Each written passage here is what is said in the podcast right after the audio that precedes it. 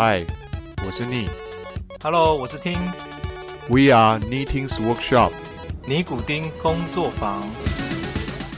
Hello，欢迎大家回来 Knitting's Workshop，我是主持人丁丁。我是 Neil。好，那呃，开始的时候呢，我们想要跟大家讲一下，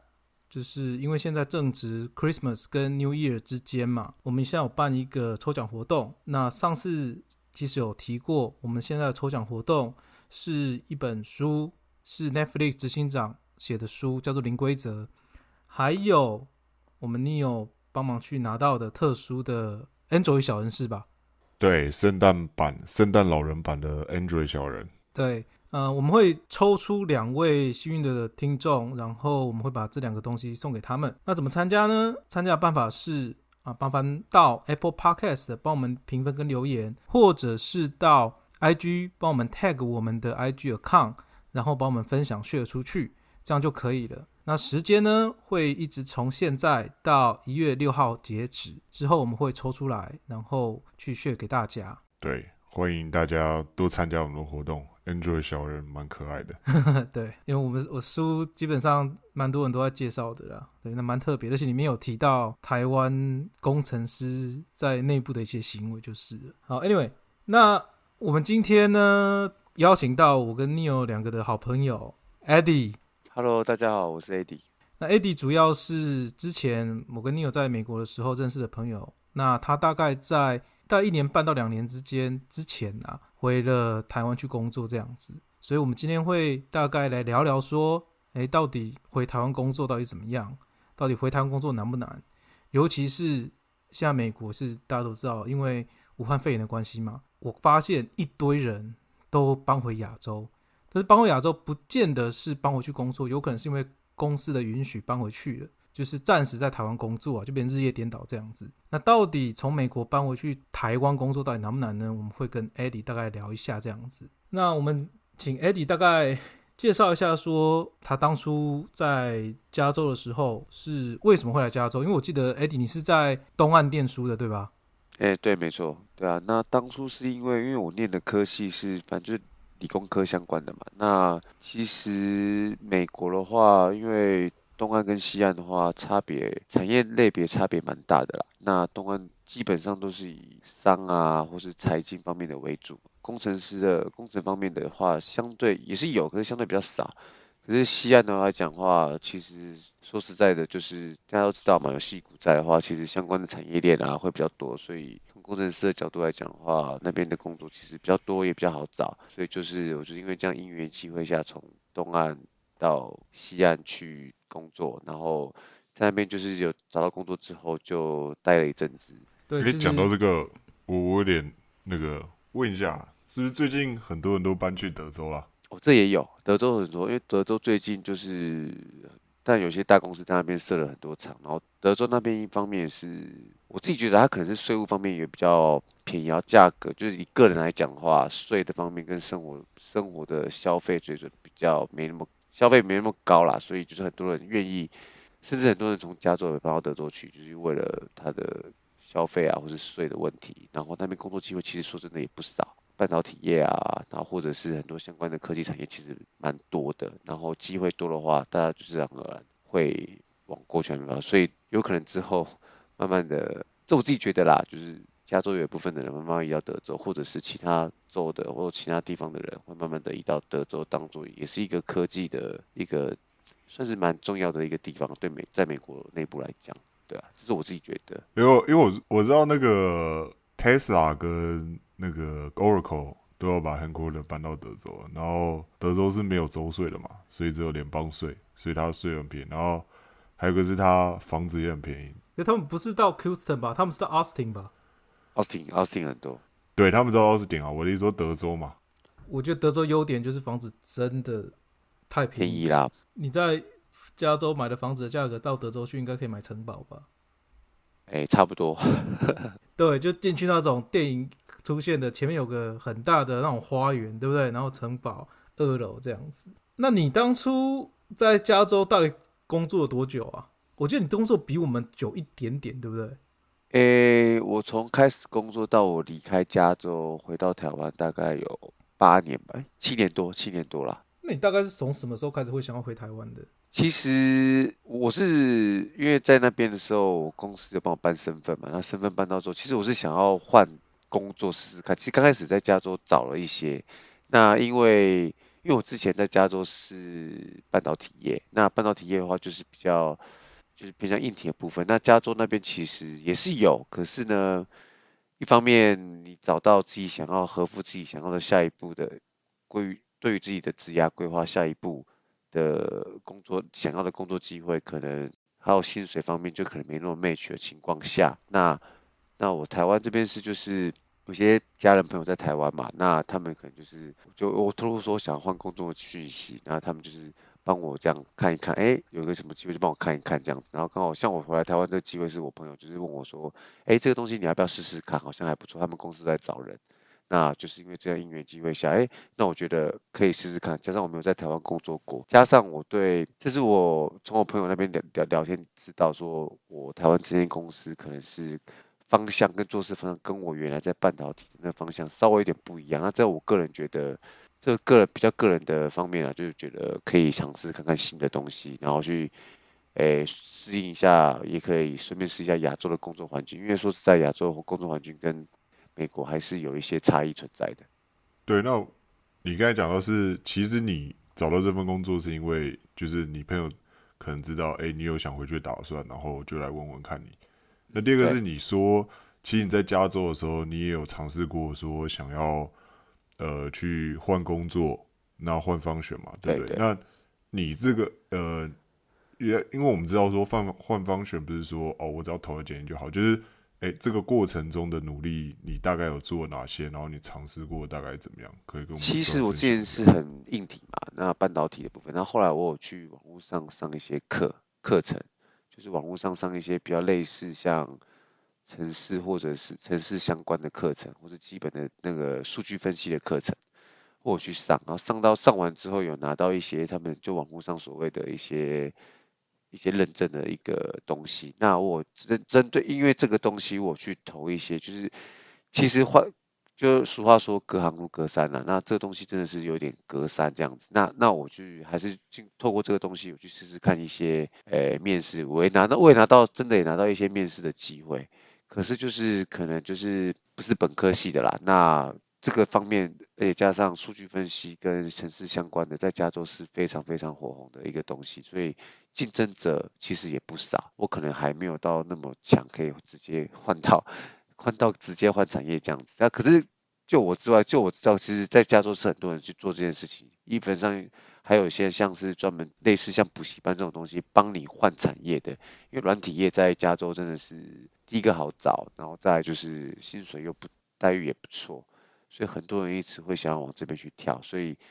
就是除了网络上平台之外，还有一些真正还有是实体的，像补习班那样子帮你去换这个产业都是有。那很多人也是借由这个机会就换产业了，只是当初，诶，我说我去试，可是没有到一个没有那么我预期到好的结果发生在我身上这样子，所以就是这当初有一个过程啊，对啊。了解。哎，那个你刚才讲说。因为我觉得有些资讯可能对于听众还是蛮蛮有兴趣的，因为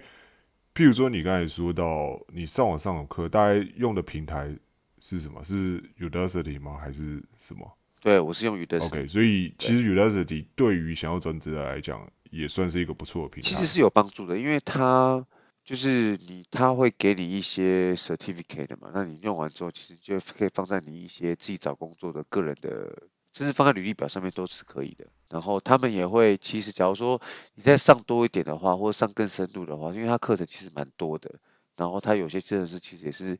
蛮深入，可以让你花一些时间去上。那出来的话，它其实当然是他们是一个类似平台啦，不一定说一定会有一个好的结果。可是至少上，我觉得多多少少都会有一些加分的效果啊，在你要转行或者是找工作的时候。而且这些说实在的，这些公司。大公司他们也知道这些这个平台是他们觉得是认可的，或者是觉得他们觉得是不错的，所以甚至上它上面其实都会有写说他跟哪些公司有一些合作。你当初是有上 narrow degree 吗？因为他们有所谓的哦，我没有上 narrow degree，我是上一些，它是算 narrow degree 的有一堂课，可是我内容题库对，可是那堂内容题库你要上完，可能要好几堂课才可以拿到那个最后的那个 narrow degree，然后我是上完某一门，然后我拿到 certificate 因为 Udacity 有一段时间它主打的其实是内容 degree 嘛。对他，而且它的意思是说，你上完我的 narrow degree，我保证你可以找到 narrow degree。例如说，我是上所谓的 machine learning 嘛，那你上完我的 narrow degree，我保证你可以找到 machine learning 相关的工作。所以你你是觉得说，其实即使我不是上所谓的 narrow degree，我还是有帮助我去有机会。我只能说是，我觉得是有机会，可不是保证。那就像像你刚刚讲的嘛，那种 degree 上完的话，可能就是说实在，就是上越多，你机会越多嘛。那加上它那种 degree 这东西，假如说真的是，诶，有有一些名气啊，在各个公司之间的话，那一定是更加分的嘛。相到相当于 certificate 来讲的话，只是说 certificate 的话是。有机会，可是不见得说已经保证，那就是上越多，你这个把握的程度是越越大的嘛？对啊，我是这样觉得啦。这个资讯还蛮好的，因为就对于说，譬如说有些人想要转职啊，然后可能他没办法去外面去上课，就可能他平常要上班嘛。那网课其实是个不错的资讯，所以对你自己有上过，然后跟我们分享，我觉得对于有需要的人还是有帮助。然后。你第二个，你之前还有讲到一个，就是加州其实蛮多那个呃那个 coding 的补习班的，对啊，他们就大概是对，就跟大家讲一下他们形式，就大概就是譬如说呃，我忘记是几个月一三个月还是多久，然后反正是他就收钱，但是他要全职上课，就可能一天上课个八个小时啊，然后之类的，然后反正就是把他工作上必须有的 software engineer 的。这些技能 skills 全部交给你。那听说这个找到工作的几率也蛮大的。对，所以 bootcamp。我觉得你现在拿 nail degree 可能比上课有用，原因是因为你去上 nail degree 通常会是，我就举个例子，像 Eddie 他上你跟你本身做的事情是相关的东西嘛，只是可能你本身是比较偏向硬体的，那你会觉得说，例如说你你学了 neuroscience、neurostatics，你学了 data。啊，statics 或 data science 的东西可以帮助你现在的工作，所以你可以去扩展另外的东西，对吧？没错。但是因为我大川普的关系，对他现在禁止非纯 software 的人去申请 software 的工作。我有这件事情吗？已经有了。有什么纯 software 的人？不能申请 software 的工作是什么意思？他现在禁止非纯 software 的人去申请 software 的工作。那是针对移民，哎，就是外外国人来说吧。对你如果说已经拿到了身份，那是另没关系嘛。对对对，但如果说，哎，你今天可能你会觉得说，美国其实像我们刚刚聊的 software 还是属于很大一宗的，所以你会看到很多人，不管是台湾的媒体。或是各个管道，大家都在谈美国的 software。但是如果你是想要，哎，我本身是念 hardware 的，但是 hardware 工作真的超级难找。那你想要去找 software 工作，所以你去上刚刚我们才提的那些什么 blue camp 那些东西啊，川普下禁止了。那为什么会我会知道呢？原因是因为我跟 AD 一样，我第一份工作也是在半导体公司。我的一个 coworker，他就是工作到觉得半导体没有未来，他在。西谷这边应该未来永远都没办法买房子啊之类的，他就去上了 Blue Camp，结果出来之后呢，已经拿到了 Amazon 的 offer 哦，结果最后被政府 deny 掉，政府不让他做 H1B 的 transfer。这什么什么时候事情？就在今年。但他 deny 掉会不会是不是因为这种理由？就是我的意思说，会不会说从以前其实就有这个，只是以前比较松嘞？根本就不是因为，有可能，但是因为我们我朋友是跟我讲说，他的因为你抵赖会给个理由嘛，对不对？他不会他不会无缘无故把你抵赖掉。那包含说他也去问了对方 HR 的讯息，意思就是哦，因为川普的关系，他现在就是这样子。而且目前拜登上去之后，他目前的移民政策短期之内不会变呢。但另外一个方式讲。我觉得这跟你说那个 narrow degree 比较有用，也也没有关系啊，因为 narrow degree 也不是真的学校的 degree 啊，它只是也是一个像网课一样的，对吧？对你讲的没错，但是因为我自己我自己上过，你有你也有上过嘛，对不对？应该说 Udacity 啦，我自己的经验其实跟 AD 比较像，就是说我去上 Udacity 的东西，我不可能去。学一个的学一个我本身完全不会或者我本身不会用到的东西，我基一定是基于我现在的工作的内容去做一个延伸。但是很多人去上 Blue Camp，其实它等于是打掉重练。同意。我是觉得差别在这里啊，因为我如果去延伸的话，我没办法说它一定可以转过去，但是我会觉得你如果纯粹是延伸的话，你去做 H1B transfer 的时候，至少会比较有关联呐、对啊，这这倒是有蛮蛮有道理的，而且说实在的，我觉得你工作去做个延伸的话，会比较容易，至少刚开始起步的时候会比较知道它到底是什么一回事，会比较知道他在干嘛。如果是直接砍掉重练的话，其实有时候其实是蛮辛苦的啦，有时候，所以而且衔接上面的话，你刚开始一定会有一些 gap 存在，说让你要去衔接的东西跟你之前工作完全没相关，等于是一个 重新开始的概念这样子。那我们就是把资讯分享给大家，然后大家可以自己做一下考量。然后我想问一下 AD，就是说，那当初其实是怎么样？就你决定想要就是就是往回去亚洲啊，或者是回台湾，就大概是怎么样的情况下，你你有萌生这样的想法？其实是我最主要是想要换产业啊，最主要。那产业的话，产业你知道各个产业，世界上产业一大堆嘛。那如果在想要换产业试试看，那我就像我刚才说，我之前想要把它慢慢走向数据分析，可是在美国没有找到适合或想要，或是觉得我想要去做的工作的时候，那那我开始萌生的想法是觉得，哎，那亚洲大家都知道，亚洲大部分都是以代工或是代工为主嘛，我是硬体。那硬体方面，其实就代它亚洲其实代工或者是一些诶、品牌商嘛，就是 ODM、OEM 的那些，那是很多的。我觉得是说大数据分析的这个时代现在来临了，那很多公司其实都是很需要像伺服器啊或是网络相关的产业的时候，硬体方面的扮演的角色是什么？除了像大家知道台积电很有名的制造晶片，台湾来讲的话，那其实我觉得是像网络服务啊，或是像伺服器方面的。也是一个可以进去参与这一波的一个产业啦，这是我个人的，我是觉得个人是觉得这样子。那刚好就是我觉得台湾一方面是我家人嘛，这是比较个人的因素，或者是其他这个人因素之外，台湾我觉得有一些外商或是一些甚至一些半导体或是硬体方面，都是其实都很多很多不错的公司可以试试看。那我想说，加上我没有个人，我这个个人没有在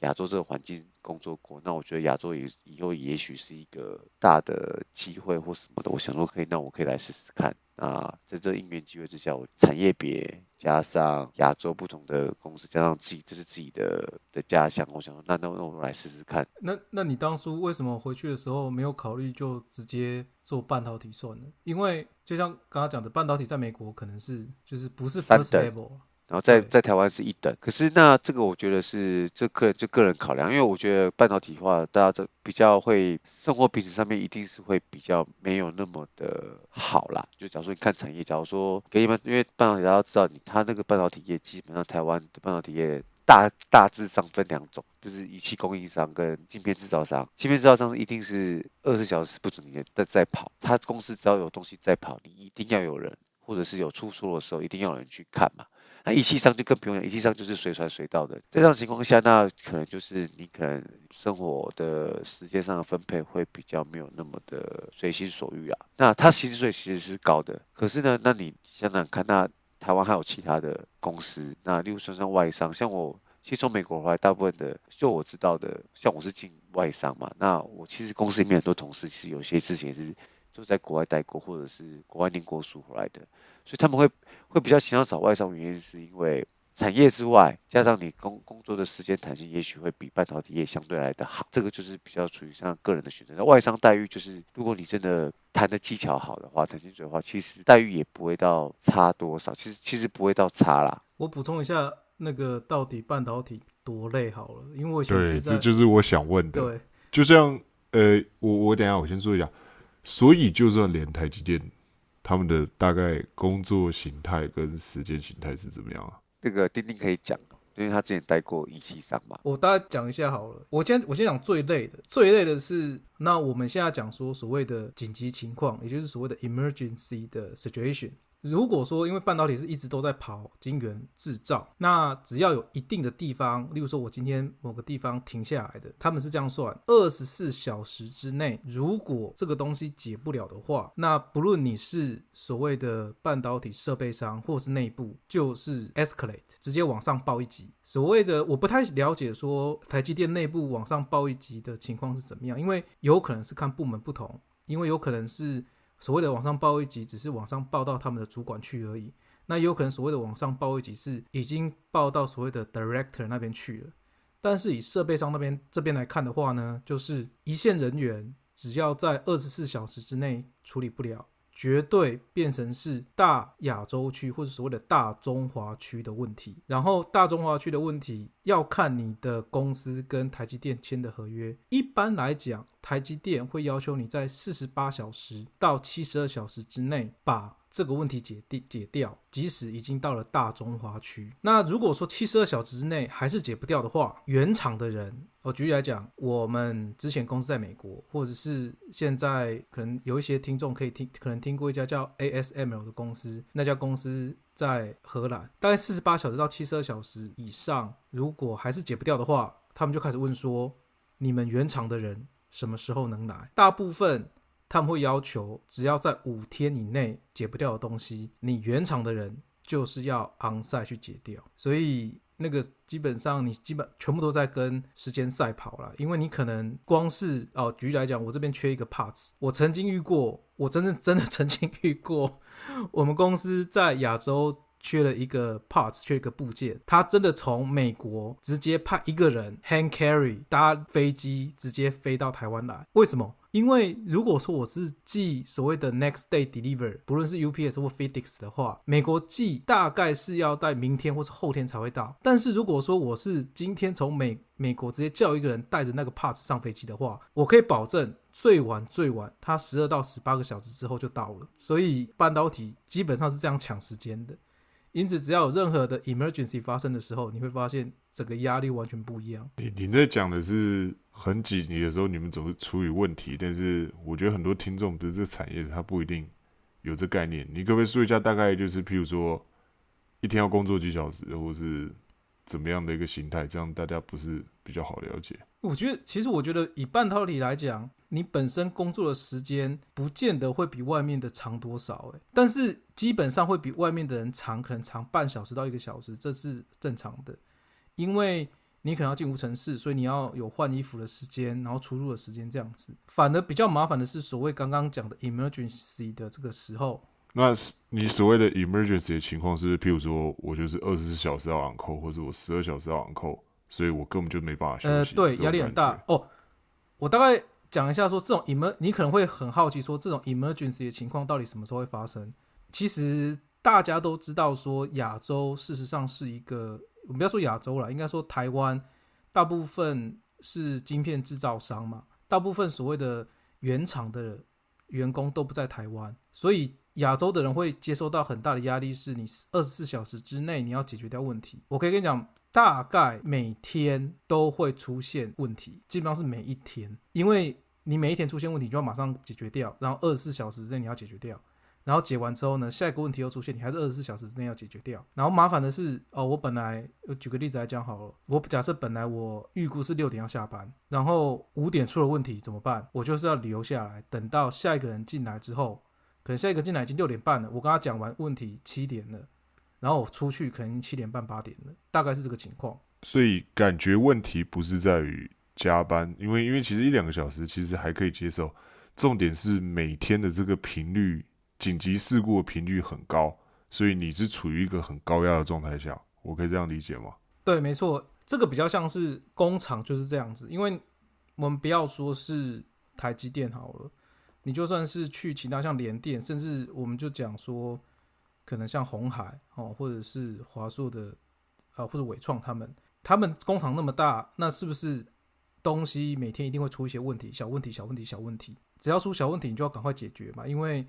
你小问题一出来，可能它就没办法跑了。那半导体晶圆厂又是二十四小时在跑的，所以你要立刻解决，所以这个压力才是真正大的啦。我所谓的一直会发生，并不是代表说同一机同一个机台一直发生，而是今天可能是 A 机台，明天换 B，后天换 C。然后一直到发生到 Z，然后又回到 A。理解。诶，那 Adi，那你当初这样子就是找了工作，大概找了多久啊？从一开始我开始上课，有这念头上课，到最后换公司到台湾来，可是到台湾来其实是跟我当初上课其实不那么完全 match 的啦。那一开始想要这个念头，到最后换成大概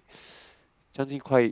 八九个月吧，大概这个这个时间啊，八九个月到一年左右吧，对吧、就是我上课嘛，上课上一段时间，